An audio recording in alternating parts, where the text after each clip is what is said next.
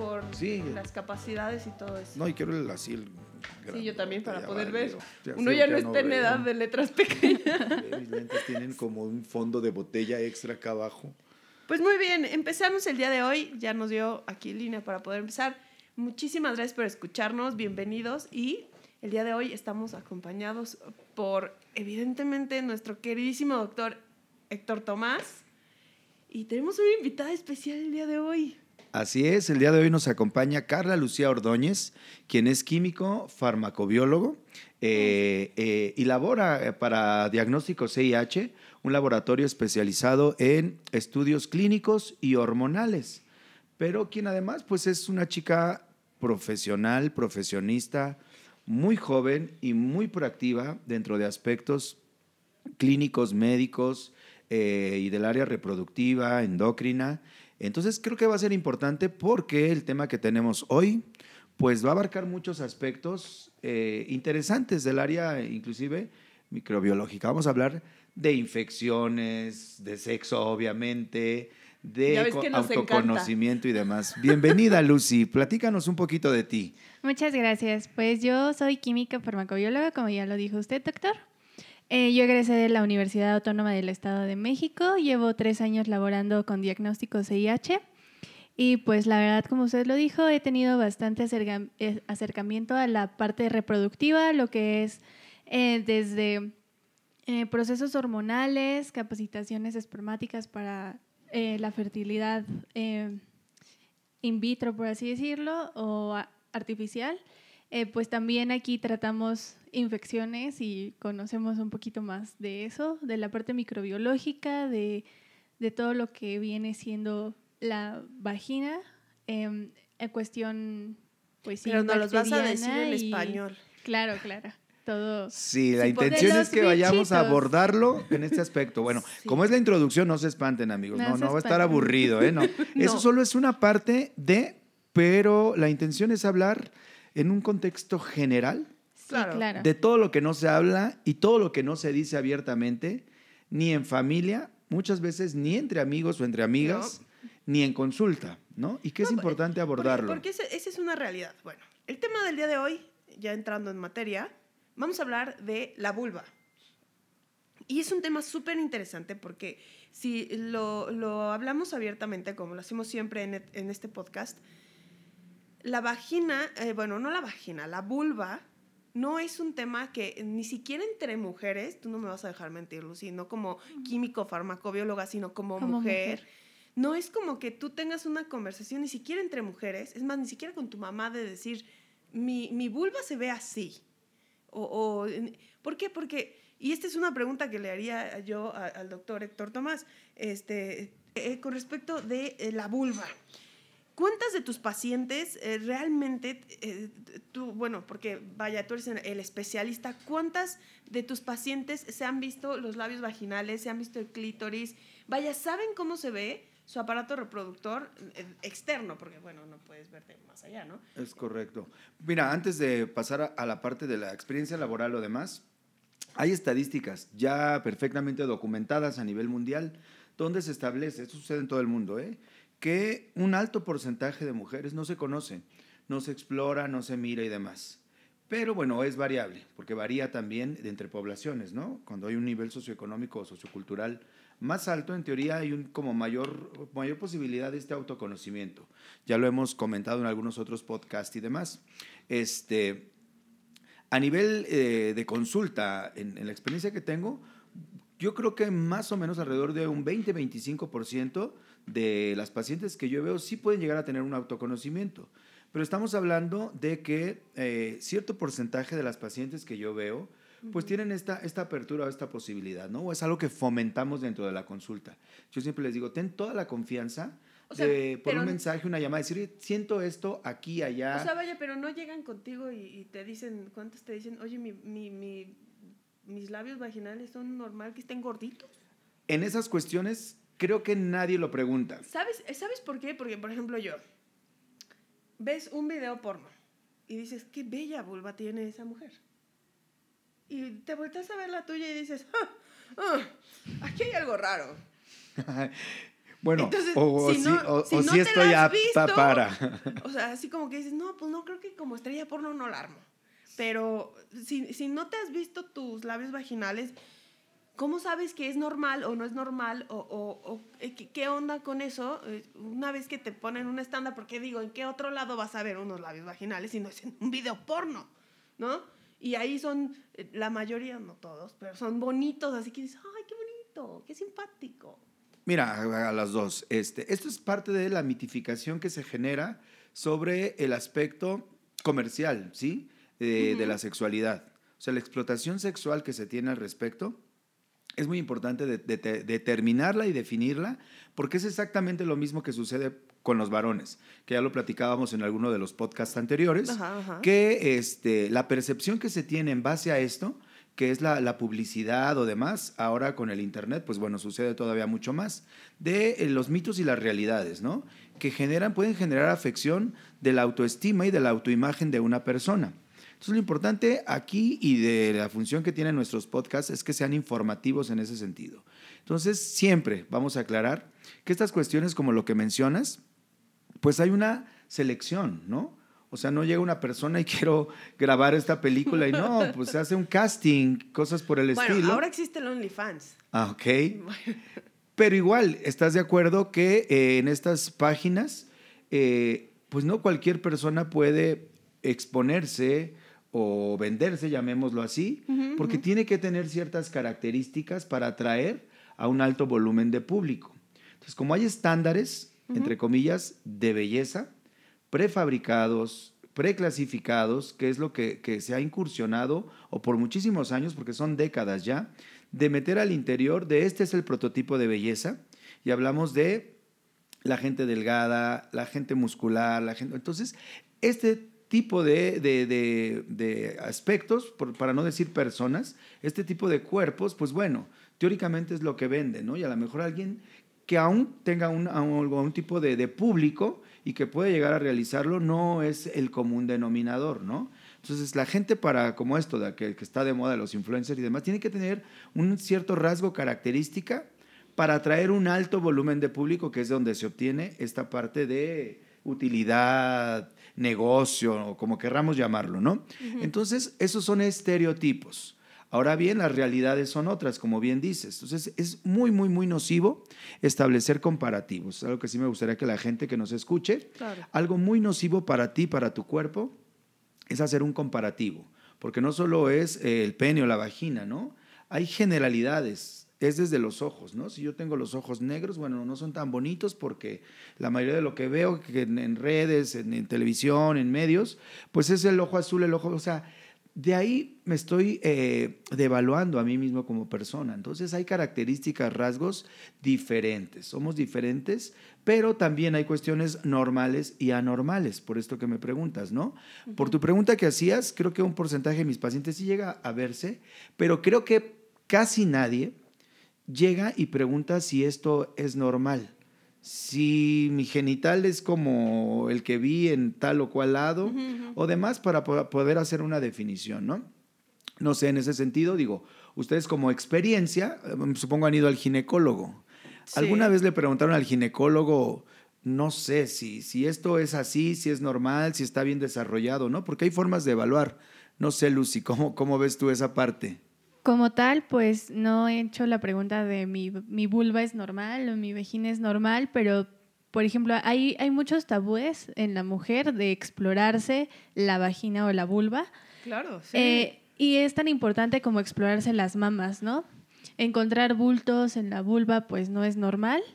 Y muchas, muy pocas mujeres lo hacen realmente. Entonces, quizá yo no soy de preguntar si mi anatomía es normal, pero sí, sí aparece alguna cosa que yo conozco que no es parte de mí. Hasta, Claro, hasta claro. en esa parte, Ajá, o sea, ajá. sí me he explorado de cierta forma en reconocer, em, pues sí, eh, estructuras que no son parte de mi vulva y preguntarle al ginecólogo, a la ginecóloga, eh, ¿esto es normal? Y, este, y pues ya esperar la respuesta de cualquier ginecólogo, pero creo que muy pocas mujeres realmente hacen esa parte sí, porque no sé de o sea, explorarse. Yo les ¿cómo voy a decir saber por que qué. tienes algo anormal si no te has explorado? Y es más, Ok, es también para identificar, digo, independientemente, todas las mujeres, por favor, váyanse a hacer su check-up anual. Eso es básico una vez que inicien su vida sexual activa o que tienen más de cuántos años, doctor. Mira, de, lo hemos platicado en, en, en algunos capítulos anteriores, que desde que inicia la menstruación, Sí, puede haber alteraciones o anormalidades eh, que no necesariamente tienen que ser anatómicas, pero sí pueden tener que ver. Ya lo habíamos dicho, cuando una chica inicia su periodo menstrual, probablemente ya sea candidata a una evaluación ginecológica. Eh, ¿Por qué? Habitualmente la regla empieza con irregularidades. Y es por lo que yo llego a ver este, pacientes adolescentes que, que llevan sus papás este, o familiares para evaluar si es normal, ¿no? Se sabe y está determinado que el primer año es normal que haya ciertas irregularidades, pero no deben ser severas. El caso de lo que más vemos en gineco son niñas que inician su regla y vienen hemorragias. Entonces no es normal porque pone en riesgo su salud.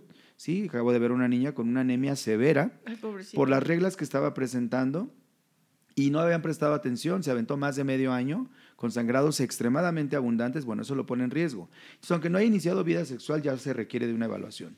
Pero bueno, irregularidades leves se les debe dejar fluir. ¿Sí? En promedio, en un año, debe haber ya una regularización del periodo. Entonces, si una chica ya al año regla bien y demás, no es necesario que empiece una evaluación ginecológica. Ahora, ¿cuándo también es importantísimo? Cuando una chica no regla, que ya llegó a los 16 años de edad, es totalmente anormal que no se presente una menstruación y hay que evaluar si no hay defectos o alteraciones. Y entre esto lo que estamos mencionando, ¿cómo está el desarrollo de caracteres sexuales externos o secundarios? ¿sí?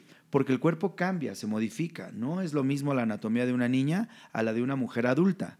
Y hay evaluaciones clínicas que determinan este proceso de maduración o evolución del físico. Ok. Eh, yo debo reconocer, la primera vez que fui un ginecólogo quería que fuera mujer, porque pues qué pena, ¿no? Que sea hombre. Personalmente me arrepiento. Fue una experiencia súper traumática. Tendría yo unos 16, 17 años y yo fui porque me dolía mucho el seno izquierdo, muchísimo. Tanto que no podía cargar cosas porque me dolía. Cuando llegué con la ginecóloga, bueno, me exprimió mis boobies hasta que salió algo de ahí, a ese grado. Y después me revisó la vagina y yo así de, este, doña, yo venía porque pues, me dolía un seno, ¿cómo le explico, no? Total que terminé saliendo de ahí, salí llorando, literal, porque además sin ningún tipo de tacto la ginecóloga. Este es un punto que como experiencia personal lo comparto, porque fue traumático, que si bien mi mamá tuvo eh, la habilidad de decir, no, vamos a ir, hoy mismo vamos a ir con otro doctor, para que te trate como realmente es un ginecólogo. Fue una dama, o sea, voy a hacer esto, voy a, no voy a hacer nada que te haga sentir incómoda, este es el primer paso, el segundo paso, etcétera, etcétera. ¿A qué voy con esto? Que si están chiquitas, las niñas, ¿qué tan necesario es que se les revise la vulva o la vagina? Mira, en un contexto de evaluación ginecológica, perdón, en una mujer adulta, bueno, un check-up ginecológico incluye una exploración física completa y detallada, ¿no? Pero es distinto cuando tú vas a un check-up general, ¿no? A una evaluación general, como cuando llevas un automóvil a servicio, digamos. Te interesa, pues, una evaluación de todas las características de motor, de aceite y demás, ¿va? Entonces, eso, es un check-up ginecológico. Pero hay otro tipo de consulta que dentro del apartado de la historia clínica de la evaluación, pues ya está determinado, ¿no? Y hay algo que se llama motivo de consulta tú tienes que determinar por qué vas, ¿no? Entonces, si yo voy porque tengo, no sé, una bolita en el cuello y me dicen con el médico que vaya, ah, pues ahora, pues quítese los calzones, ¿no? Así, creo que cualquiera nos vamos a sentir incómodos. Y a ese tema voy por lo que mencionaba Lucy, de algo que, que, influye en el por qué no conocernos, por qué no explorarnos, por qué no preguntar. ¿no? Porque una cosa es verte, pero otra cosa preguntar si es normal o no es normal. Uno, ya lo dijo Lucy, y sí quiero hacer énfasis en eso, se ha hecho mucha aclaración, mucha, mucha propaganda y demás sobre la importancia de conocerte, autoexplorarte, muy enfocado al seno en el caso de la mujer. Con relación al cáncer de mama, que se acerca ya el mes de octubre, que ya haremos un podcast especial sobre pura mama, este sobre vulva y vagina, ¿sí? Pero se ha dado poco énfasis a decir conócete también en tu parte genital. ¿Qué es lo que decía ella? A la mama se le ha, se ha hecho mucho en relación a esto al cáncer de mama, pero existe también el cáncer de vulva, el cáncer de vagina y el cáncer cérvico-uterino, que antes era número uno y que ahora ha rebasado el cáncer de mama, pero nunca se dio tanta publicidad a conócete y explórate, ¿no? Claro, ¿qué, qué es lo que nos decías ahorita? Que yo, yo llegué con la duda, solo las niñas se vacunan y me dices, no, tú también te tienes que vacunar. Y luego eh, pregunta muertos, yo también, sí, tú también. Y es un tema que no se aborda. O sea, Ahorita vamos a hablar sí sobre el tenemos tema de la vacuna de, eso. virus de papiloma humano y sobre el Exacto. papiloma humano en sí. Va, pero ¿qué viene? Entonces, uno, no hay, un, no hay un conocimiento ni un proceso de educación sexual, que ya lo hemos también abordado aquí, que a nivel educativo, bueno, es un problema ah, nacional, que todos los temas de sexualidad, pues son tabúes y están prohibidos a nivel educativo, ¿sí? Público y privado, que es un primer error, porque esa es la causa número uno de inicio de vida sexual temprana, de embarazos no planeados, no deseados y de abortos inducidos por este motivo y complicaciones en muchas niñas que llegan graves a un hospital por, por falta de información. Esa es la realidad. Todo aquel que diga que hablar de estos temas va a generar que una persona eh, inicie antes su vida sexual o cometa alguna barra No, basada está yo creo que no. totalmente erróneo. Eso está demostrado científicamente. El educar evita y previene todo lo que vivimos a nivel hospitalario y a nivel social con estos temas y esta problemática. Se requiere una correcta educación sexual. Y dentro de esto, decíamos, no se ha inculcado mucho el conocer la parte genital en la mujer ni en el hombre en realidad.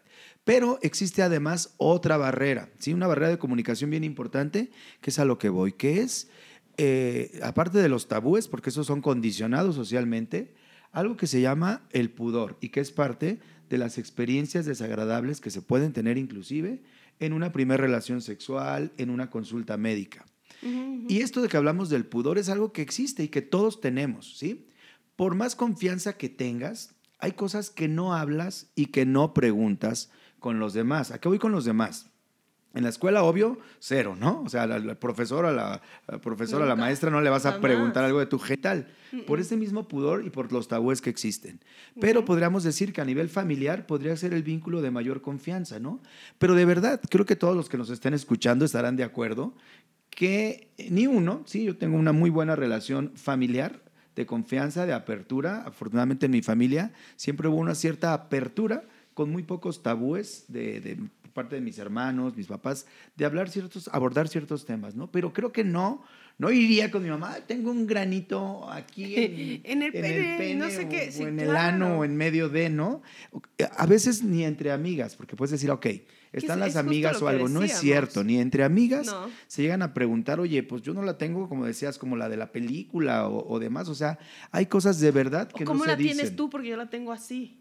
No es un tema. Entre hombres llega a suceder, pero muy mitificado, ¿eh? y se da en la adolescencia. Eso existe realmente en temas de abordaje de sexualidad. Ya tuvimos por aquí de invitada a Susel Serrano en uno de nuestros podcasts y ella aborda mucho la Sí, parte claro, de sexualidad claro. y, y sí existe. ¿eh? En el hombre eso es real, créanme. Está desde quién avienta el chorro de orina más largo y demás, pero no siempre es, es observable, ¿no? Y, y se miente mucho. Todos tratan de Sí, decir, no, yo, lo- yo sí, es, claro. mi tamaño es más grande y cosas así, que se vuelve eso como, como, como un chisme interno ahí claro, en- entre claro. amiguillos, entre, entre primos y demás en la etapa adolescente principalmente, ¿no? Pero la realidad es que de una forma como directa, honesta y sincera, decir, oye, esto no sé si es normal o no es normal, no se lo preguntas a tu mejor amigo, a tu mejor amiga. Entonces, eso es por algo que se llama el pudor que todos tenemos, sí, que nos inhibe. Entonces, un punto, una fuente correcta de información sería con el médico. Pero surge, voy a retomar lo que mencionabas. Eh, ¿Cuál es la actitud del médico, no? Tanto la es parte eso. ética, pero también la parte que yo hago mucho énfasis, ya saben, y siempre voy a insistir, sobre la parte empática en los servicios de salud. Y creo que en cualquier servicio que tú brindes a una persona, tiene que haber ese tacto y esa capacidad de empatía, de decir, ¿cómo quiero que me Eh, eh, traten? eh, Sí, claro, pero sobre todo en, en el, en el rubro que tú llevas o que ustedes dos llevan, porque es un rubro, uno, en el caso de, de hablar de infecciones vaginales, que tú llevas esa parte de- también en cuanto a la química, ¿no? Eh, vaya, hasta dices, ay, me da pena porque huele diferente, no huele a mí mi vagina, porque la vagina huele. Exacto. pero no huele a mí. O sea, hay algo raro ahí. Y llegar y consultarlo y decir, "Ay, es que huele así y asado y no... Sí, es un tema de pudor, pero es lo que me gusta de ti, que tienes como esa empatía, ese tacto, que sabes tratar al paciente sin que el paciente se sienta agredido, que esa es una parte súper importante que debe tratar el médico. Mira, además, como profesor universitario de pregrado y posgrado, es algo que- que también en la parte de desarrollo profesional, pocos, sí, doctores que son tus maestros, te inculcan, pero creo que es hasta un capítulo importante, vuelvo a hablar de educación, educación sexual, educación profesional, en diferentes ámbitos, en medicina, en ginecología. Claro. Tienes que explicarle, porque hay un apartado donde tú tienes que hacer un interrogatorio directo, ¿no? Como bien dices, es correcto. Parte de lo que vamos a hablar es que cada órgano de nuestro cuerpo tiene un olor característico, ¿no? O sea, quien quiera se pica el, el oído y la cerilla tiene un olor a cerilla. Nunca la ¿sí? he olido. Bueno, para que sepan, tiene un olor. La boca, a lo que llamamos el aliento, tiene un olor característico y que hemos descrito aquí que cambia. Por ejemplo, durante el acto sexual, por acción de las feromonas, adquiere otro aroma, ¿sí?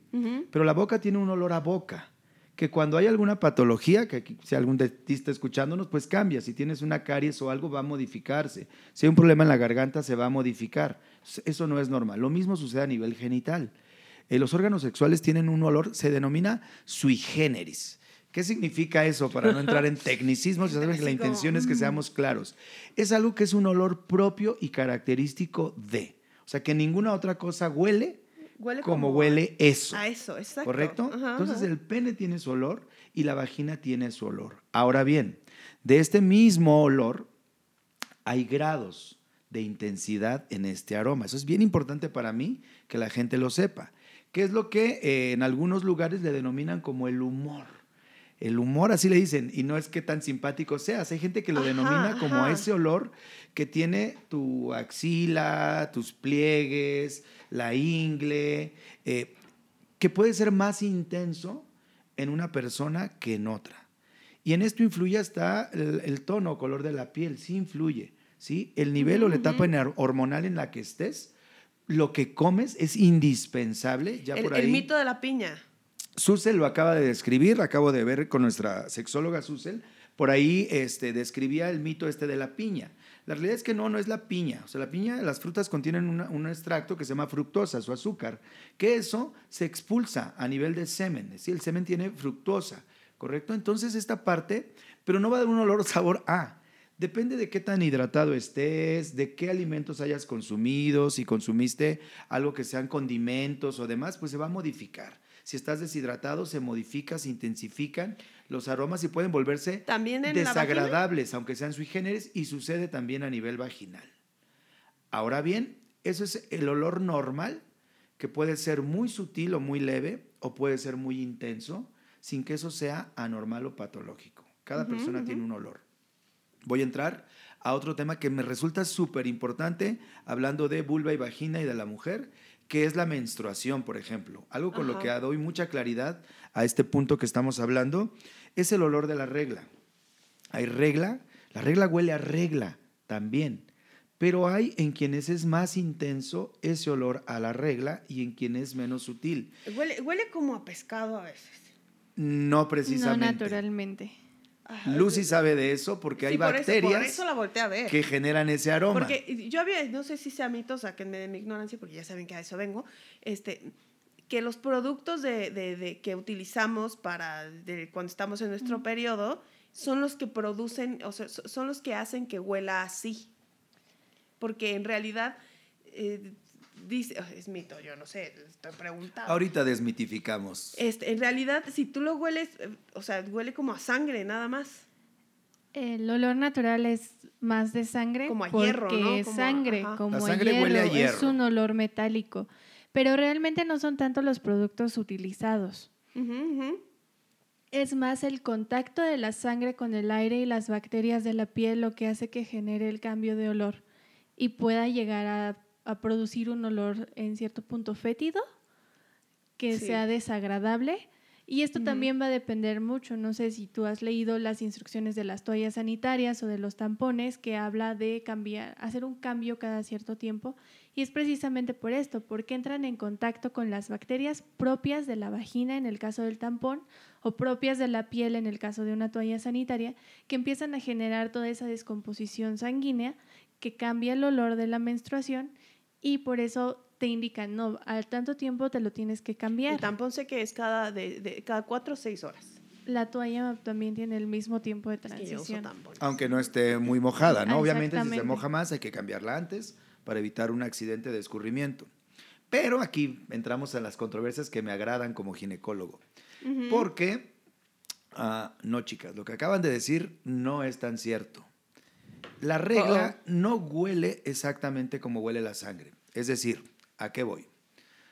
Tú te cortas la mano o algo, inclusive cuando te lavas en una cortada, en la tarja te llega el olor a sangre que huele más a hierro. La regla no huele igual que huele la sangre de una cortada, de una herida o demás. Digo, también uno que va a saber, no es como tú que, que, si eres cirujano y que abres panzas, Panzas. y todo, eh, todo el tiempo y pues estás oliendo a la Exacto, sangre y cuando sabes estás en también... una cirugía, sabes a qué huele esa sangre, ¿no? Cuando te llega un descalabrado y le reparas ahí la cabeza y le tienes que lavar alguna herida. De hecho, el contacto con el agua genera o desprende ese olor a hierro. Bueno, la regla no huele igual que la sangre de algún otro punto. Tiene otra característica muy peculiar, lo que decíamos, estos olores sui generis. Y que vuelvo a lo mismo, en algunas mujeres es muy tenue, ¿sí? Este olor a regla, pero huele a regla. O sea, un ginecólogo sabe a qué huele una regla. ¿sí? Es parte de tu experiencia, de tu día a día, porque pues casi todos los días percibes este olor y sabes diferenciarlo de cuando es lo que mencionaba en un proceso infeccioso. Ahora bien, igual que lo que les decía de vulva o vagina, que tiene diferentes grados de intensidad, lo mismo sucede con la regla. Y de verdad, es súper incómodo para muchas chicas, que, que es yo creo que una de las experiencias más desagradables, estas personas que tienen un olor intenso, ¿sí? De su propio cuerpo y que su regla mantiene un olor fuerte o intenso. Que eso tampoco lo preguntan muchas mujeres, ni en consulta, ni con la familia, ni con la mamá, ni con las amigas. O sea, hay que preguntar, ¿no? ¿Esto es normal o esto no es normal? Y acudir con alguien que tenga la experiencia de decir, no, este olor no es normal. ¿Qué sucede? De verdad, y yo, yo cuando lo pregunto o demás, sí he tenido pacientes y, amigas o demás que estoy, Héctor, de verdad, neta, cuando estoy arreglando, mejor ni salgo. Ahí les va algo que suena chiste, pero no lo es, porque sí me lo han contado. Tuve más de alguna vez que decía, Héctor, no salgo porque me da mucho miedo que, que llegara a una casa de visita y llegue el perro y me empiece a oler. O sea, la gente que tiene mascotas o demás, o que vas por la calle y que el, un perrito va por ahí a querer oler porque estás en el periodo de más. Y pues ya saben que hay animales que tienen muy desarrollado el olfato. Entonces dicen, mejor ni salgo porque ya me pasó la experiencia trágica de llegar a una casa y el perro así que tienen que alejarlo. O sea, imagínate el grado de pena Sí, claro, y demás. claro. O sea, creo que es muy desagradable para mucha gente. Pero que es importante distinguir, y esto puede ser en consulta o demás, como decían, si este, esta sangre tiene una combinación con ciertas bacterias, que de ahí Lucy pues, nos puede explicar mucho más, porque hay algunas muy características, ¿sí? Hay bacterias y parásitos. Bueno, las infecciones pueden no solo ser bacterias, hay hongos, parásitos, virus, ahorita vamos a hablar del papiloma, ¿sí? Y este, en el caso particular de parásitos y bacterias, sí generan que la combinación despida un olor específico, ¿no? Lo mencionaste ahori- ahorita. Hay un olor a pescado que es muy característico de algunos parásitos, Algunos ¿correcto, Lucy? Parásitos y algunas bacterias también. Que serían cuáles? Cuéntanos. Principalmente como parásitos, el olor fétido a pescado podrido, porque ni siquiera es pescado como tal, es pescado podrido, así lo describimos o lo llegamos a describir. Es tricomonas, son unos parásitos propios de la vagina. Y hay otro, la bacteria sería pseudomonas. De hecho, hasta el flujo del vaginal, vaginal cambia. Se vuelve en ambos casos verde y con el olor fétido de pescado podrido. Mm. Ambas Ya son- saben, vayan con su ginecólogo si algo así pasa, ¿eh? Y les voy a explicar por qué. Hay unas enzimas que secretan estas bacterias y parásitos. Una de ellas, inclusive, imagínate el nombre, se llama cadaverina. Ay, Dios. Y es un tipo de bacteria que genera un olor putrefacto. Esa es la realidad. ¿sí? Tenemos otro parásito que es la garnerela, ¿sí? Garnerela vaginalis es su nombre, porque es común que sea de, la, de la zona vaginal, que también combinada con un cambio en la acidez, despide un gas, ¿sí? Que va a generar un olor muy característico a este eh, pescado, ¿sí? Entonces, no es normal, ¿sí? Si la, la regla huele a pescado, la vagina huele a pescado, no. Eso es un mito, porque mucha gente cree que eso es normal. Y no. Porque lo han escuchado hasta manera de chiste o demás. No, hay una cantidad de chistes. Digo, si alguien ha ido a ver los monólogos de la vagina, me va a entender. Pero quien no haya ido, súper recomendable, ¿sí? Es un sketch de stand-up buenísimo porque es entre mujeres que hablan chistes y mil cosas sobre la vagina, pero de verdad escriben cosas de las que aquí estamos hablando, pero en un sentido más profesional. Pero sí, mucha gente tiene la idea que es normal, hombres también, ¿eh? Que es normal que la vagina huela a pescado. Falso, falso. Eso está condicionado por un parásito o una bacteria y requiere una evaluación médica, un tratamiento y un estudio, ¿no? Hay estudios, vaginales como los cultivos. Los cultivos principalmente, que es como el primer acercamiento. Después de la exploración del doctor, se hace pues la revisión como con un espejo vaginal y ahí mismo también el doctor puede llegar a identificar por el tipo de flujo a que nos estaríamos enfrentando, si un parásito, bacteria, qué tipo de bacteria. Entonces, no es normal que huela a pescado, no es normal tener flujos o con olores fétidos y pues todas las inconveniencias que trae una infección vaginal, que es comezón, ardor y todo eso, pues no es normal. Ok, para cerrar este tema. porque yo tengo, tengo, otras dudas sobre el tema estético, pero para cerrar el tema de los olores y uh, lo asqueroso de esto. Porque es asqueroso. Es IU. Que hablen de la cadaverisis y esas cosas tan.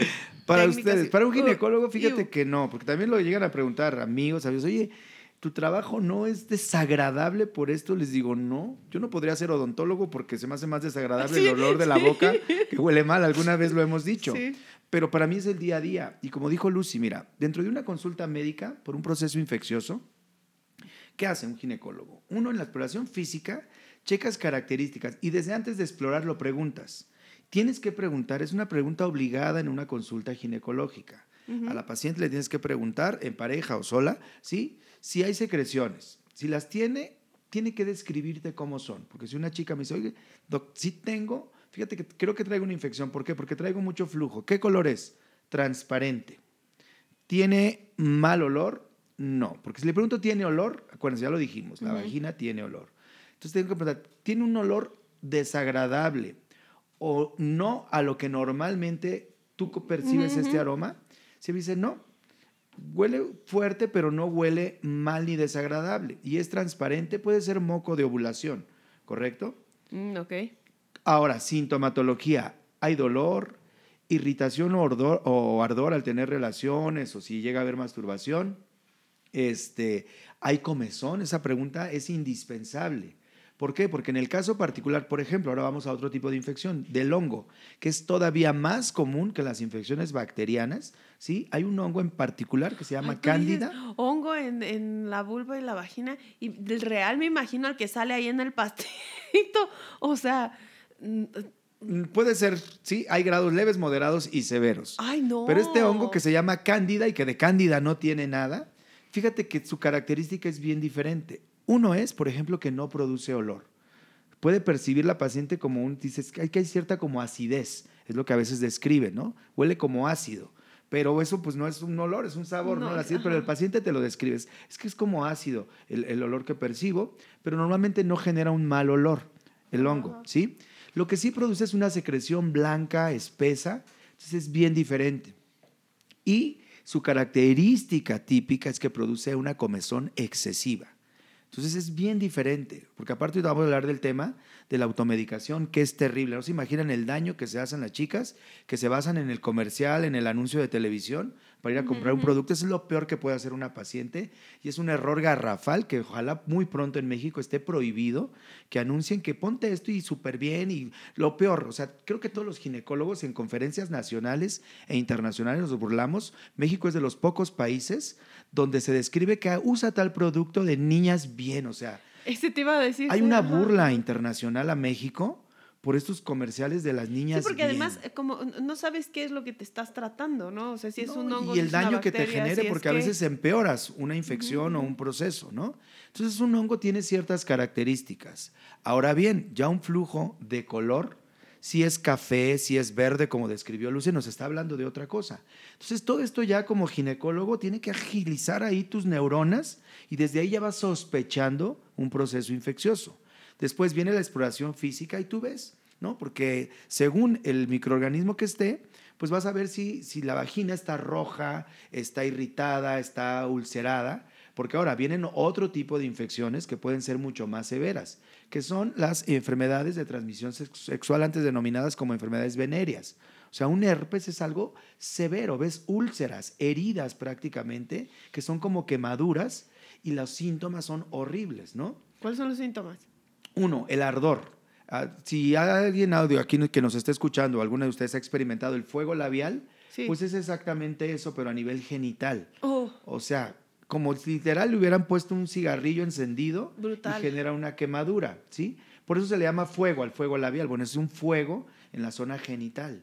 Entonces, ah, una lesión causada por alguna otra eh, infección o enfermedad venérea, como la gonorrea, produce un proceso inflamatorio severísimo, ¿sí? Con daños importantísimos. Una eh, enfermedad causada por, eh, no sé, alguna otra patología que tengas en mente, Lucy. Eh, la sífilis, por La ejemplo. sífilis, ahí bien diferente, porque puede haber algo que se llama un chancro, que es como si fuera una espinilla, imagínate. O sea, mucha gente lo Oh percibe God. Pero no duele. La característica inicial, porque hay una lesión no, primaria, esa nada más te enloquece. una ¿no? secundaria y una terciaria. O sea, la ves ahí, pero mucha gente cree que, ah, pues me salió un barrito enterrado o algo así, y resulta que es un chancro, ¿sí? Hay chancro blando y hay chancro duro, y suele no ser doloroso. Y solo pasa temporalmente, se resuelve, entre comillas, solo, pero en realidad ahí se quedó, y va a avanzar hacia una sífilis secundaria y puede llegar a una sífilis terciaria, que puede ser causa inclusive de muerte, ¿sí? Una infección de estas, Sí, claro. de abortos, de pérdidas de embarazo, de malformaciones de un bebé, o sea, Sí, sí, sí. es súper importante. Tienes una molestia genital, por favor, conoce tu cuerpo, lo que estamos describiendo aquí, ¿no? Este, este, el énfasis que tiene este podcast es conócete. Esta bolita ahí no estaba. No sé si es una espinilla, no sé si esto es un flujo, no sé si este olor es totalmente normal. ¿Qué hago? Busco atención claro. Y busco un médico, como dijo Lucy. Me pregunte todo esto. Si no me pregunta, cuidado, desde ahí algo no está bien en mi consulta y estoy pagando por un servicio o estoy yendo a un servicio médico público, pero me deben de tratar de la misma forma, deben de preguntar esto que estamos describiendo y me deben explorar, ¿sí? Como dices, porque voy a retomar la exploración con todo el cuidado del mundo.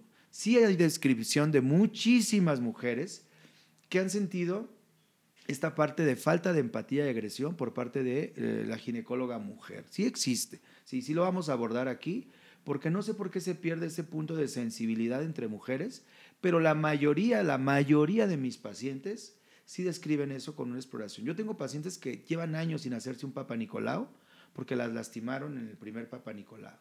Y que llegan y cuando haces el Papa Nicolau dicen, o sea, doc, de verdad, no me dolió nada. El Papa Nicolau, personas, no duele. No duele. Es un No. estudio que no genera cero dolor, es incómodo. Pero hay que usar espejos Es especiales, Sí, claro. describir a la paciente cómo relaje sus Me músculos. confieso, me da pánico el dentista, pero prefiero ir al dentista que al ginecólogo. Y la neta es que sí, voy cada año. Eso es lo correcto. que sí, es lo que... Pero hay que checar, ¿no? ¿Cómo, cómo te claro. trata tu ginecólogo y tu ginecóloga? Porque también no es el común denominador. Por también las supuesto. ginecólogas, yo tengo muchas alumnas que les he, inculcado mucho esa parte. Trátalo. Como Siempre tengo aquí- una frase, ¿eh? como si fuera tu mamá, imagínate, tu mamá, digo, tienes una buena relación, espero que todos la tengan, Sí, ¿no? sí, claro, claro. grados patológicos. No, pero trátala así, ¿cómo- ¿cómo te gustaría que te traten? O tratar, o que traten a tu mami y demás. O sea, todo ese cuidado, toda esa, como dices tú, le voy a hacer esto, ir describiendo, todo el respeto, siempre acompañado. Ah, es algo que voy a hacer mucho énfasis también. Mucha gente le da más pena todavía que aparte del médico haya más personas o alguien más en el proceso de revisión o demás. Sé que debe ser súper incómodo, también como que te encueren y que pues no solamente el doctor o la doctora que está, pero éticamente... Así como de, mínimo, invíteme un café antes, ¿no? Éticamente es lo correcto, chicas, y a quien nos esté escuchando, ¿sí? Una persona a solas no debe hacer una revisión ginecológica ni una exploración física genital. Por seguridad de la persona que está siendo revisada, evitar un abuso que sí se llegan a dar, pero también de la persona que está explorando, que esté expuesta al acoso del paciente, porque existe, eso es absolutamente real, y el riesgo de involucrarte en un aspecto ético, legal y profesional, o sea, no, siempre debe de estar acompañado el médico. Yo sé que da mucha pena a quienes estén escuchando, yo jamás exploro o reviso a alguien sin estar con parte de mi equipo, que es el equipo de enfermería o el equipo médico auxiliar, porque algo se puede complicar. Además, te tienen que estar pasando material. En muchos de estos estudios entra, por ejemplo, Lucy conmigo como química en su experiencia. Oye, necesito este material, veo, esto está raro, sugiero que tomemos un estudio adicional, porque hay otro tipo de infecciones que causan mucho daño y son asintomáticas. Algo que es, muy común tenemos ahorita, clamidia y micoplasmas. ¿Es en serio? Eh, lo juro, son unas bacterias que causan infertilidad. Son de las causas principales de infertilidad, de abortos, de partos prematuros. Sí, afectan a hombres y mujeres y no dan síntomas, no duelen, no Pero se pueden tratar. Se pueden tratar, pero lo primero es diagnosticarlas. Lo importante de estas infecciones es yo sé que da asco hablar de olores, sobre todo de olores genitales, pero siempre es bien importante. No, no siempre. Tener en cuenta. Si son normales, no. Tener en cuenta que cualquier cambio en, el olor que nosotros digamos, este olor ya no es mío, ir. También hay mucho tabú en cuanto a las infecciones, porque mucho tiempo se manejó que las infecciones vaginales únicamente eran por contacto sexual. Y, es, algo que no es cierto. Puede haber un cambio en la fauna, en los bichos de la vagina, que hace que proliferen, eh, se les llaman patógenos oportunistas, que generalmente en gran cantidad empiezan a generar estos cambios de cambio de olor, eh, flujos em, extraños, por así decirlo, y no necesariamente hubo un contacto sexual, para lograr esta infección o para llegar a esta infección. Lo importante es esto, estás checando, porque como hablaba el doctor, estas dos infecciones por micoplasmas, ureaplasmas y clamidias generalmente son asintomáticas. Sí, la paciente no siente nada. No va a sentir, no va a ver nada hasta la revisión. O sea, para ureaplasmas y micoplasmas y todo eso, para los somos seres humanos normales, ve cada año. Ve cada año al doctor para que te él el doctor va a saber qué es lo que tiene que hacer para que tú estés bien. No te puedes embarazar, hay que investigar clamidia y micoplasma, son la causa número uno que se tapen las trompas de una mujer. Imagínate qué daño tan severo. Entonces, mejor ve al doctor y ven, ve con profesionales, aquí como el doctor Tomás, para que su equipo trabaje en que tú puedas, si es lo que quieres, puedas tener un bebé o que trabajen, porque también no puedes vivir con eso. O sea, como yo que no quiero bebés, pero si tengo esa cosa ahí, pues bueno, también hay que tratarlo de todas formas. Y lo otro, muchos tratamientos deben ser en pareja, por favor, porque yo siempre en consulta, digo, sabes que tengo esta parte de diálogo, me gusta mucho dialogar con mis pacientes, me gusta mucho que las pacientes vayan acompañadas de su pareja para que se enteren de todo esto que estamos explicando, porque también lo explicamos en consulta, ¿no? Y el hombre debe estar informado también, ese es uno. Dos, ¿qué es importante saber? En estas, en estas consultas que demos, siempre les digo yo que, que la naturaleza, el universo, como quieran verlo, ha sido injusto en cuestiones de género. Hay una inequidad de género universal, ¿sí? Desde el cielo, como quieran llamarlo. ¿Por qué? Porque es bien diferente. De verdad que la mujer, no sé, se le suma todo, todo le pasa. Y al varón no, no siempre. Un ejemplo es esto que estamos hablando. Los procesos infecciosos, pues estos tipos de, bacterias, hongos, parásitos en el hombre a veces ni se manifiestan, pero ahí los tiene, ¿sí? O sea, los chicos que nos estén escuchando, a los varones, el varón es portador, se le llama vector.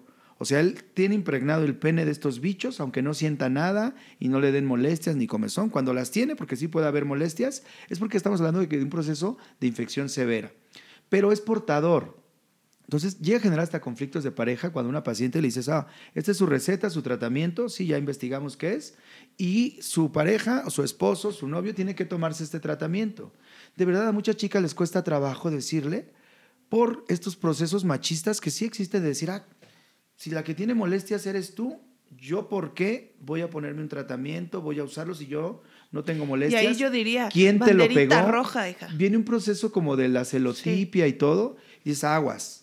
Como dices, ahí hay red flags, o sea, Sí, claro. luces por qué, pero no está siendo consciente. Pero a veces también, digo, es parte de la responsabilidad y la ética médica, por eso yo los invito siempre a que vayan en pareja para explicarle. Si en este momento, ok, ella está representa- presentando las manifestaciones clínicas de una infección, pero en la cual, pues tú puedes ser el vector, ¿no? Entonces, aunque no tengas nada, por favor, tómate el tratamiento, porque yo le quito ya la infección y al siguiente contacto sexual nuevamente va a reinfectarse. Y va a decir, ay, qué chafa doctor, no me Claro, quitó la claro. infección y voy con otro y voy con otro, y solo se está haciendo un daño porque no estamos haciendo, rompiendo el círculo vicioso que se da en este tipo de infecciones. Entonces, ojo, muchas, no todas, sí, pero la gran mayoría requieren tratamiento en pareja. En pareja. Muy bien. Cerrando el tema de Nos cerramos. Las nos falta infecciones. uno, porque estabas Voy en lo de anatomía. con el tema del virus del papiloma. Exacto, es el que nos falta porque es toda una temática y una serie de... Ha habido hasta divorcios, sí, corroborados por antecedente de procesos infecciosos como este, porque la gente le tiene pánico. ¿Qué pasa con eso? O sea, digo, ya hay una vacuna, ya dijimos al principio, este sí, todos tenemos que vacunarnos, venga, vengan por su vacuna, es importante. Pero, eh, ¿qué sucede en el cuerpo de la mujer y del hombre también con este virus?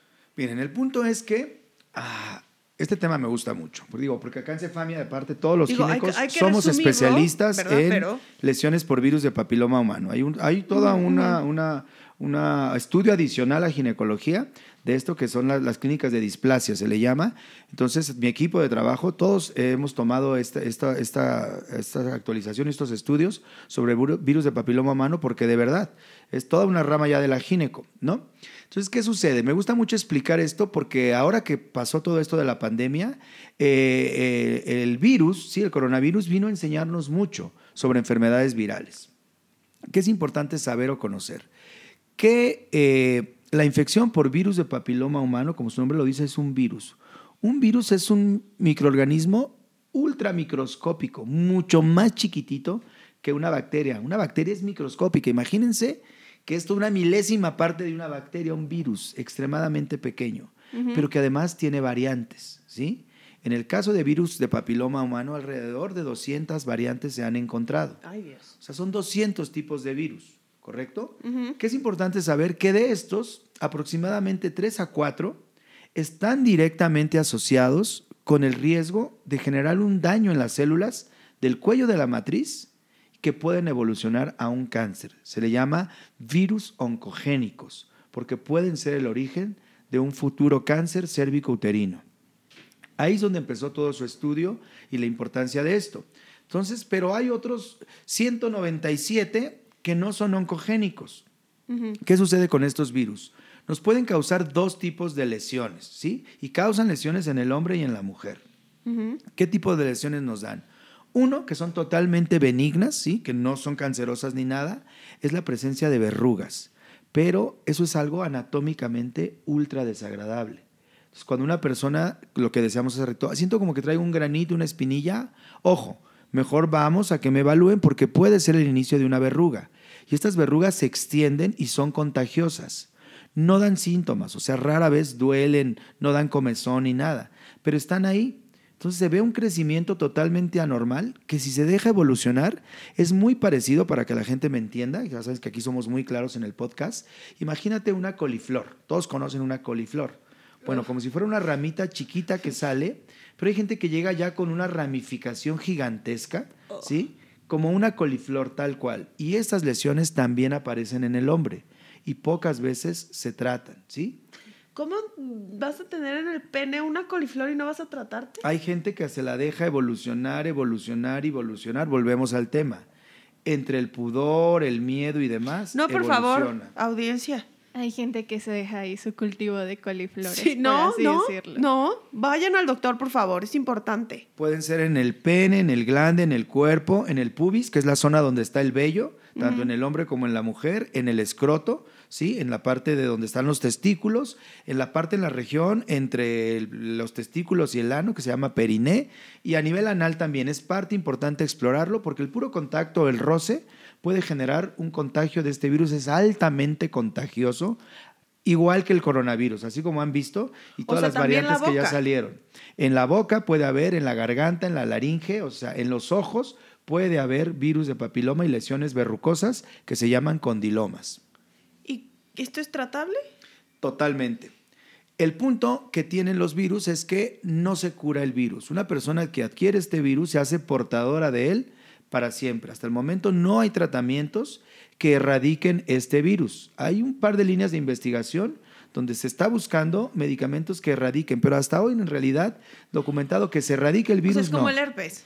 Es correcto. Una vez que te sale un fuego, ya valiste. Así es. ¿Qué sucede? Tú almacenas ese virus en tu cuerpo.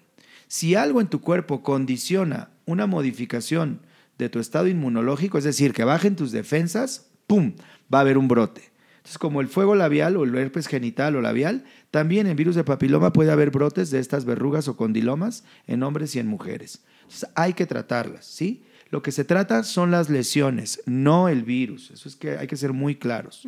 Ahora, esta es la lesión benigna. En el caso de la mujer, en el cuello de la matriz puede aparecer una especie de úlceras, ¿sí? Que eso no lo va a ver una mujer porque el cuello de la matriz está adentro, hasta el fondo de la vagina. Ahí sí tiene que participar el médico y en el caso de nosotros con esta especialidad en un estudio que se llama colposcopía para hacer dos estudios indispensables que son la citología o papanicolao en México llamamos, que es una técnica sí de laboratorio para estudiar células. Se hace un raspado del cuello y se analiza porque ahí podemos detectar antes inclusive de que aparezca una úlcera si hay cambio a nivel de las células. Y otro estudio es la colposcopía, que no es otra cosa que un microscopio que nos permite ver en grande el cuello hacer un par de pruebas con un ácido y una tintura de yodo que hacen que se modifiquen las reacciones que dan con estas soluciones y si vemos algo sospechoso, siempre es indispensable dar un pellizco ahí para tomar una muestra y mandarla a analizar al laboratorio, cosa de las cosas que hace Lucy, y ahí determinan si efectivamente es una lesión causada por este virus. Y entonces porque hay que le estás tratarla dando muy fuerte. operarla, hay que cortarla, quemarla con el electrocirugía, con cirugía Ay, no, qué láser, para erradicarla. No, pero es algo muy sutil, muy gentil y lo acortas de tajo la lesión. Pero el virus ahí está latente. Entonces, a partir de ese momento, toda tu vida tienes que estarte checando con Papa Nicolau, citología o colposcopía en conjunto. ¿Correcto? Y un estudio no sustituye a otro. Eso es bien importante para mí hacer en énfasis, porque tengo pacientes que han llegado y ya pura colposcopía se hacen y el médico no les vuelve a hacer una citología en su vida. No son complementarios y son estudios totalmente distintos y el diagnóstico preciso lo da la biopsia. Y se tienen que tratar, Mara, aunque tengas esa expresión, hay que tratarlo porque de no tratarlo, la persona corre el riesgo de que esto vaya avanzando y de ser una lesión leve pase a una lesión severa y de ahí es un pasito al cáncer del cuello y eso pues lleva a una persona a la muerte. Qué miedo. Mejor vayan al doctor, por favor. Ahora bien, pero hay formas, ¿sí? Igual que el coronavirus y todo lo que vino matando un buen de gente y afortunadamente se generó la vacuna, hay vacuna contra virus de papiloma humano. Y por ejemplo, una, una mujer que esté embarazada, que tiene este virus latente, no activo, sino que ya lo Sí, es tuvo alguna portadora, vez. es portadora de Ajá. virus. ¿Puede tener a su bebé así normal, sin ningún problema? Claro. ¿O tiene que ser cesárea? Les voy a dar una, no sé si es mala noticia, pero se estima, sí, a nivel mundial, que alrededor de 8 de cada 10 personas que tienen relaciones son portadoras de este virus. O sea, vuelvo al, al ejemplo de coronavirus. Hoy por hoy, ¿a cuántas personas conocen, quienes nos estén escuchando y ustedes aquí, que no haya tenido infección por coronavirus? Yo, Tú eres una. En tu entorno social y familiar, ¿qué porcentaje no ha sido infectado con coronavirus? mi hermano, mi cuñada, mi sobrina y yo. Y ya. Ok. Y de los que conoces, ¿cuántos sí tuvieron coronavirus? Un chorro. Bueno, ejemplo para quien nos esté escuchando. Muchísimos. Exactamente lo mismo pasa con virus de papiloma humano. La diferencia es que es un virus que no da síntomas, como decía Lucy. No da flujos, dolor, ardor, nada. Solo de pronto hay un brote de la verruga o una displasia que encontramos a la exploración física ginecológica por Papa Nicolau o al tomarlo vemos ahí una ulcerita o algo. ¿Qué sucede además? Que este no se sabe cuándo se adquirió este virus. Pudo haber sido años o décadas atrás, imagínate, y se manifiesta después de muchos años por una modificación en tu estado inmunológico. Bajan tus defensas porque te asoleaste, porque te dio fiebre, porque enflacaste y ¡pum! viene una verruguita. Entonces resulta que Oh con la pareja que estás ahora tienes un par de meses y tú le atribuyes o responsabilizas a esa persona de haberte contagiado y resulta que no. Pudiste haberlo adquirido en alguna relación previa o con alguna pareja previa. Entonces, algo que es súper importante en virus de papiloma humano es no responsabilizar a nadie, como sucede actualmente con coronavirus. Tú no puedes culpar a alguien de que te pegó, te contagió el coronavirus. porque no sabes de dónde lo Estamos agarraste. expuestos Sí, claro. en el medio, ¿no? Que si te pusiste mal el cubrebocas, que si no te lavaste las manos, que si no usaste el gel antibacterial. O sea, en realidad nunca sabemos en dónde agarramos este tipo de virus. Eso es Sí, real. Claro, claro. ¿sí? Eso es, eso es Entonces, un- importantísimo. muy importante. Para mí, de verdad, en la consulta de displasia, importantísimo. No es cacería de brujas, no se buscan culpables ni responsables. Hay que tratar las lesiones y una vez tratadas, ¿sí? Se puede prevenir o evitar que haya brotes. ¿Cómo? Uno de los efectos que tiene en esto es la vacuna contra papiloma. La vacuna se inventó como para que no te pegaran este virus, ¿correcto? Entonces se indicaba para chicas o adolescentes antes de iniciar su vida sexual. Pero la vacuna no cubre para los 200 tipos de virus. Eso es muy importante aclararlo. O sea, no va a evitar que te dé una infección por virus de papiloma en una relación sexual. A lo que nos ayuda, ¿sí? A que no sean estos cuatro virus oncogénicos de los que hablábamos. Es contra lo que previene. Entonces, pues se puede aplicar en cualquier momento o etapa de la vida. Ahora, un hallazgo súper padre, súper padre sobre la vacuna es que se descubrió que las personas que ya habían tenido una infección por virus y una lesión, llámese condiloma o displasia, al vacunarse tienen menos brotes que aquellas personas que no se vacunan. Entonces lo usamos como prevención, ¿sí? En chicas que no han tenido relaciones para evitar el contagio por virus oncogénicos y no vayan a tener un cáncer cervicouterino en un futuro, pero lo estamos tratando también para aquella persona que yo le quito verrugas, lesiones, le digo, vacúnate, para evitar que en muchos años no vuelvas a tener otro brote. Genera este efecto inmunológico de protección para evitar aparición de nuevas lesiones, aunque la persona sea portadora del virus ya. Y en el caso del embarazo que nos preguntaban, digo, cualquiera es portador, ¿sí? ni siquiera se hacen estudios especiales. Únicamente ahí sí.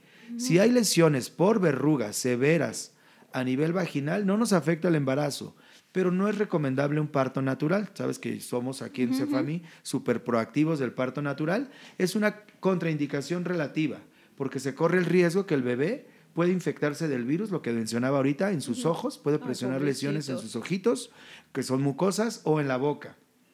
Entonces evitamos que pase por el canal para evitar la contaminación y después del embarazo se tratan estas lesiones. También no- normalmente no damos tratamiento durante el embarazo, esperamos a que se resuelva y tratamos las lesiones. Y la gente puede ser feliz con su virus para toda la vida. ¿eh? Eso no debe generar un tabú, ni un condicionante, ni un estigma para nadie.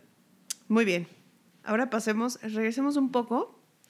Una vez que ya sacamos todos los temas de la vagina sobre Las infecciones infecciones, virus, etcétera, ¿de qué color deben ser los labios vaginales? ¿Ok? Vamos a hablar de la estructura anatómica, que es lo que todo mundo debería conocer. ¿Quieres saber eso? Quiero saber también por qué sí o por qué no hay que depilarse o no depilarse o qué hay en torno a eso. Muy resumido, ¿no? Muy resumido. Y también quiero saber sobre, este, bueno, ya hablamos sobre el color, sobre el olor y sobre este, el color ahorita y los vellos públicos. Bien, miren. Uno, anatomía. Estructuras básicas que debe conocer una persona. Una, son la parte de que se llama monte de Venus o pubis, ¿correcto? Es la parte donde crece el vello, en la parte por arriba de, las, de la línea vaginal, ¿sí? O de la entrada vaginal. Que aparte es variable en anatomía. Ahí hay un acúmulo de grasa. ¿Correcto? Entonces hay mujeres que lo tienen muy prominente y es normal, ¿sí? Hay quien tiene muy poca grasa a ese nivel y es normal también. Gente o personas, mujeres con sobrepeso o obesidad, pues va a tener más grande esta parte, ¿no? Decía una amiga ginecóloga, pues el pubis gordo o, o el monte de Venus gordo, pues también sí engorda igual que nuestro cuerpo, ¿va? Hacia los lados, las partes laterales es lo que se llaman labios mayores y son idénticos para que lo identifiquen. Si no se ven a sí mismas, pues véanle a la pareja. Si agarran un espejo y por fin véanse. Es correlacionado a lo que es el escroto en el hombre, que es donde están los testículos, todo eso arrugado. Se hagan de cuenta que anatómicamente en el hombre los labios mayores están cerrados o fusionados y contienen a los testículos. Ajá. Entonces eso grueso, arrugado y oscuro que ven ahí es como son los labios mayores en la mujer. Hay una apertura y de ahí brotan los labios menores, que suelen ser mucho más delgados, ¿sí? Pero también pueden ser gruesos y oscuros como los labios mayores. O sea, se parte como en cuatro. sea, tienen es como un sándwich, así Sí, tienen que ser oscuros. Viene la descripción anatómica.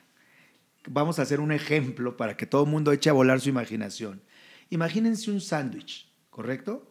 Donde los labios mayores es el pan de caja, ¿sí? Y pues habitualmente es eh, integral. Ya ven que es morenito. Eso anatómicamente es normal. Obviamente, por cuestiones raciales y demás, en las personas, entre más blancas sean, pues más claros o rosados van a ser. Ok, ok. ¿correcto? Y le ponen a ese sándwich dos rebanadas de jamón. Esas rebanadas de jamón son los labios menores, ¿correcto? Son más rositas. ser, son más rositas, más delgados, más claros y húmedos. Los mayores son secos, ¿correcto? Ok, ok. Y sobre los mayores se extiende el crecimiento de vello hasta la zona del ano, hasta atrás, ¿correcto? Esa es como una guía, un camino que lleva eh, folículos pilosos y de sebo, ¿correcto? Entonces eso es relativamente normal. Y el clítoris, el clítoris está entre los dos menores. Entre los dos menores, en la parte de arriba, donde se juntan, hagan de cuenta que hay una pequeña salchicha o cómo se llama esta que es eh, argentino. ¿Chorizo? Chimichurri- no, chorizo. Chistorra. Chistorra, un trozo de chistorra, así, ahí está pegado y como si lo envolvieran esto, esto, este jamón, esa es la parte de clítoris y es alusivo al pene en el hombre, solo que se hizo pequeñito e involucionó. En alguna etapa embrionaria eran idénticos, pero cambiaron anatómicamente y el pene se hace chiquitito y queda ahí, pero es altamente sensible porque Ajá. tiene todas las fibras nerviosas al igual que el glande o la cabeza del pene en el varón. Muy bien. Y después de ahí, Ok, se abren los labios menores y hay un pequeño, hay un par de orificios. En la parte más baja o más hacia atrás, si una mujer está parada, está el introito vaginal o la entrada a lo que es la vagina. Esto que estamos describiendo no es la vagina, mucha gente confunde los términos. exacto, exacto. La vagina es un tubo o un canal que está después de ese orificio hacia adentro y comunica la parte de ese orificio externo en la vulva con el cuello de la matriz. ¿sí? Y tiene una Exacto. longitud larga de 12 a 20 centímetros de largo, porque se estira, es plegable, es un músculo plegable. Pues sí, si cabe un bebé del tamaño de una sandía. Es correcto. Entonces, pero se extiende para que permita, ahí es donde se localiza en la relación sexual o el coito, el pene, se amolda a esta, a esta estructura Qué belleza. tubular. Exacto, Qué están belleza. diseñados para adaptarse. Para adaptarse. Muy bien. Pero de ahí, eso que sigue, ese orificio que sigue, es de ahí desde donde haces pipí. No, Uh, No. eso está en la parte de abajo inferior. Más arriba hay otro orificio. ¿Ven? ¿Necesitan escuchar este podcast con un espejo en mano? Claro, para que Y- vean que hay dos orificios. Viéndose para que sepan. Uno más todo. pequeñito, que es por donde sale la pipí, y está muy pegado al clítoris. Entonces son orificios distintos, por lo tanto, cuando hay una infección es muy distinta a una infección vaginal A a una. una infección urinaria, Ah. que viene de ese conducto, que es un tubito, es una manguerita la que pasa por ahí, ¿sí? Que va hacia la vejiga, que está por delante del útero, y es la que se llena de orina, y es por donde orina la mujer. Ok.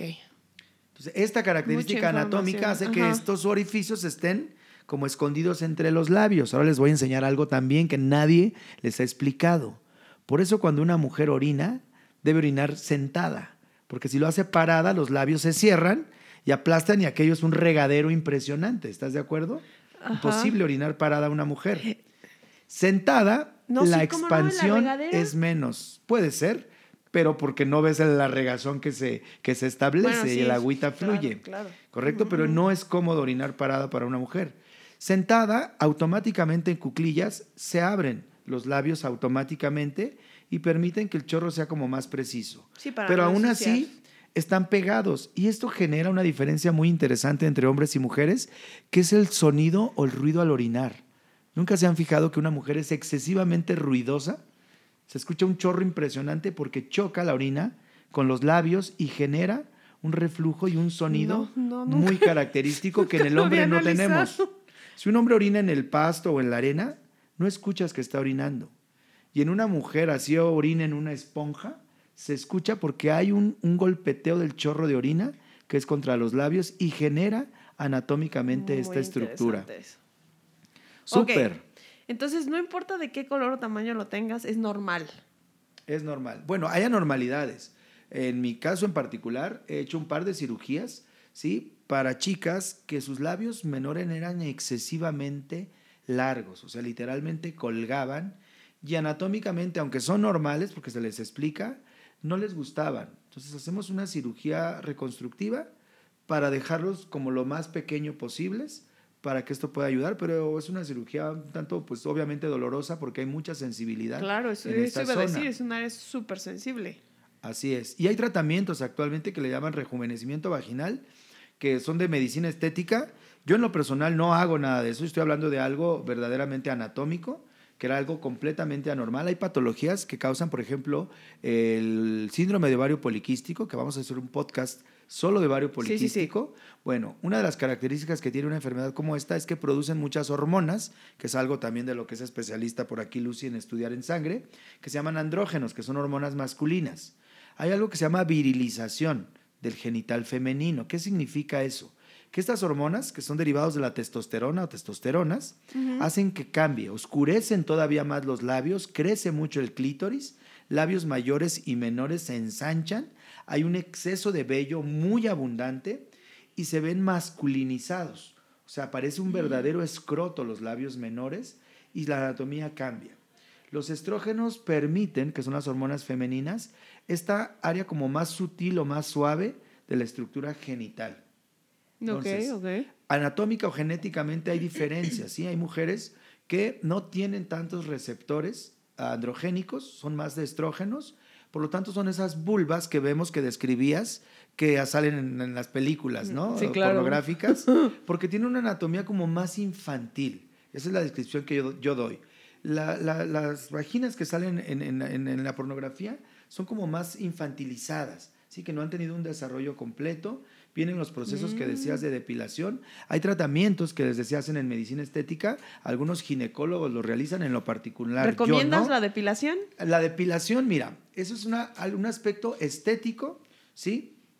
Y además cultural. No afecta en nada la depilación.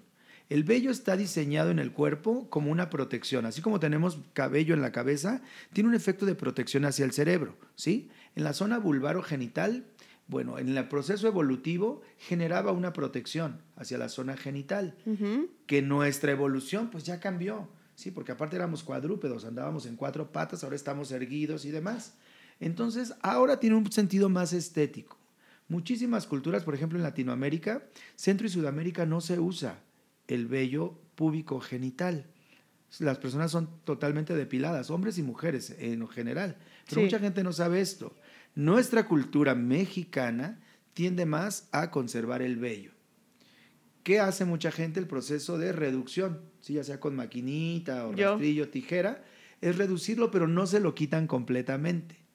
Viene un sentido estético que hay hasta diseños y lo saben. Está el corte. yo, yo apliqué el láser. eh, bueno, no el láser. La, La, sí, la- permanente, láser, que no sé cómo es. se. Sí, que es la extracción del folículo piloso. Lo que hacen los tratamientos láser o depilación, sí, que hay diferentes modalidades, es extraer desde la raíz el vello para que no crezca.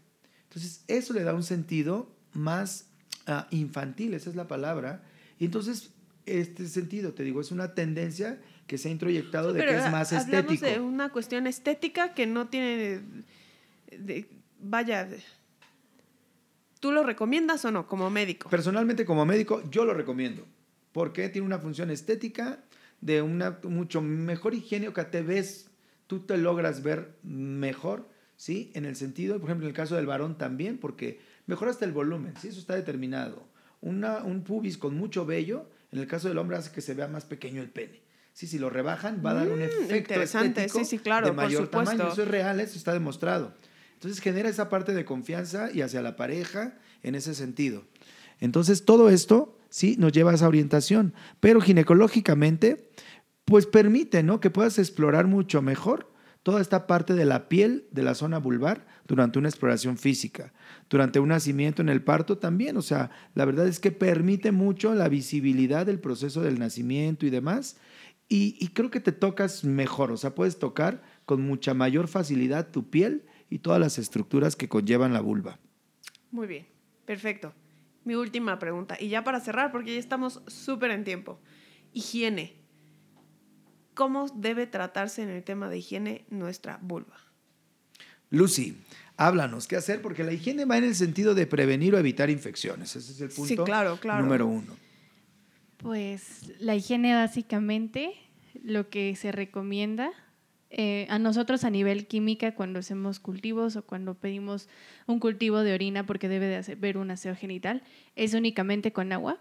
No hay que, que- no hay que ¿Sin caer jabón? tanto en la mercadotecnia porque el jabón puede llegar a alterar el pH vaginal. Y nos genera Es todo este cambio en la fauna que son las bacterias y hongos propios de la vagina y generamos infecciones. Actualmente en el mercado hay em, jabones específicos que tienen un pH balanceado, pero yo creo que ya no es tanto mi tema, sino ya se lo dejaría más al doctor, si él sí recomendara ese tipo de, de jabones O específicos. sea, pero digamos que la recomendación química es Solo con agua agua y y ya. tan tan. Ok, recomendaciones higiénicas. El baño diario, ¿correcto? Y el aseo que puede ser con jabón, o sea, no está contraindicado tampoco, ¿sí? Aseo de la zona de vello, quienes tienen vello, quienes no tienen vello en la piel del pubis. Y hacer un aseo de la zona de los labios mayores y labios menores. Importante lo que decíamos sobre el orificio o los orificios que existen, no hacer ninguna introducción de jabones ni líquidos hacia el interior de la vagina. La vagina se limpia por sí misma, produce moco, tiene bacterias que son completamente normales, no patológicas, que es parte de su flora, que no hay que eliminar porque sirven como mecanismo de protección para evitar que entre una bacteria patológica o anormal, como esas que describimos al principio del podcast, que generan malos olores, irritación y demás adicionales, como dice Lucy, se inventaron porque hay jabones que pueden ser irritantes o generar una alergia y una reacción que parece una infección sin serlo. Entonces, hay una especie de geles o champúes para la zona genital, pero lo mismo, es externo, la zona de vello, labios mayores y menores, zona del periné y el ano, que se deben de lavar con este tipo de jabón que mantienen el pH mucho más estable, que es la, la acidez ¿sí? o la alcalinidad de la zona, pero jamás introducir al interior. Perfecto. Prohibidas las duchas vaginales, que hace más de una década estuvieron de moda, que se introducían una solución eh, de- como desinfectante con líquidos y demás hacia la vagina Ay. y demás, y estuvieron súper de moda, súper de moda y generaron muchísimos cuadros de infecciones severas, O sea, yo soy en crónicas de, y no de se curaban. pero Sí, nada, nada recomendable lo que se llama o denomina como duchas vaginales. Antes de que esto existiera, sí, digo yo, porque bueno, viene descrito y lo puedes platicar con personas mayores y demás, solían hacerse duchas con este vinagre, por ejemplo. Pero el Eso vinagre existía. es como ácido, ¿no? Así es, nuestras abuelas y demás era una forma de generar los aseos vaginales, ¿correcto? No son recomendables, ¿sí? Generan obviamente irritaciones y demás, Ay, sí, pero claro. antes de que hubiera tanta tecnología, como dice eh, Lucy, es lo que hacían, ¿sí? Nu- Nuestros abuelas, bisabuelas y hacia atrás, para tratar de tener una, una higiene o por estos malos olores o demás, para tratar de hacer una limpieza a nivel vaginal. Entonces, actualmente no son recomendables. Si hay una molestia o irritación, acudir con el médico que indique un tratamiento específico, que es distinto, pueden ser óvulos, cremas, geles, y es distinto para tratar hongos, bacterias, virus o parásitos, o la combinación de estos que se llaman infecciones mixtas y que también existen. Ok. Entonces, aseo común, baño diario, igual exceso de higiene. Yo veo muchísimas pacientes que vienen porque dicen, doctor, ya había 10 médicos, tengo una infección vaginal que no se me quita, no se me quita. Hacemos las pruebas pertinentes, ¿sí? Cero, no hay bacterias. Pero barrió con sus bacterias normales por exceso de higiene. ¿Cómo se hace el aseo? Le preguntas, no, pues hasta adentro, con jabón, dos a tres veces al día, siempre después de tener relaciones. O sea, los fluidos corporales, ¿sí? Son totalmente naturales y normales. No hay necesidad de hacer un aseo posterior al, coito o a la relación sexual y muchísima gente lo practica y se lastima y se irrita Ay, por pues esa sí, Si de sensación. por sí ya hubo ahí roces y todo, y luego, no, déjense ahí. No tallarse, ¿sí? Evitar estropajos y demás, eso causa un daño a las mucosas. El exceso de higiene, de y- higiene y- y hace mucho solo daño. Mucho por daño. encima su... Suavecito, con la misma mano. Trátenla ¿sí? con amor, Exacto, porque ella los va a tratar igual, así es. ¿no? Así. Hay que querer este cuerpo, verlo, conocerlo, Claro. cómo es, preguntar si considero que algo puede resultarme como extraño o raro o anormal, pues Sí, es la profesionalmente buscar Si la algo no- si- atención, si, siento que algo no está normal en mi cuerpo, donde lo sea. ideal es preguntar con el médico especialista, que en nuestro caso es el ginecólogo. Es correcto. ¿no? Pues muchísimas gracias por haber sacado de mi cabeza tantos mitos, tantas cosas que trae uno, que bueno, viene uno cargando con todo esto, ¿no? Muchísimas gracias, Héctor, Lucy, muchas gracias. Y ahora sí, nos despedimos. Esto fue el Multiverso Cefami. Nos escuchamos a la próxima. Hasta pronto. Hasta pronto. Thank you.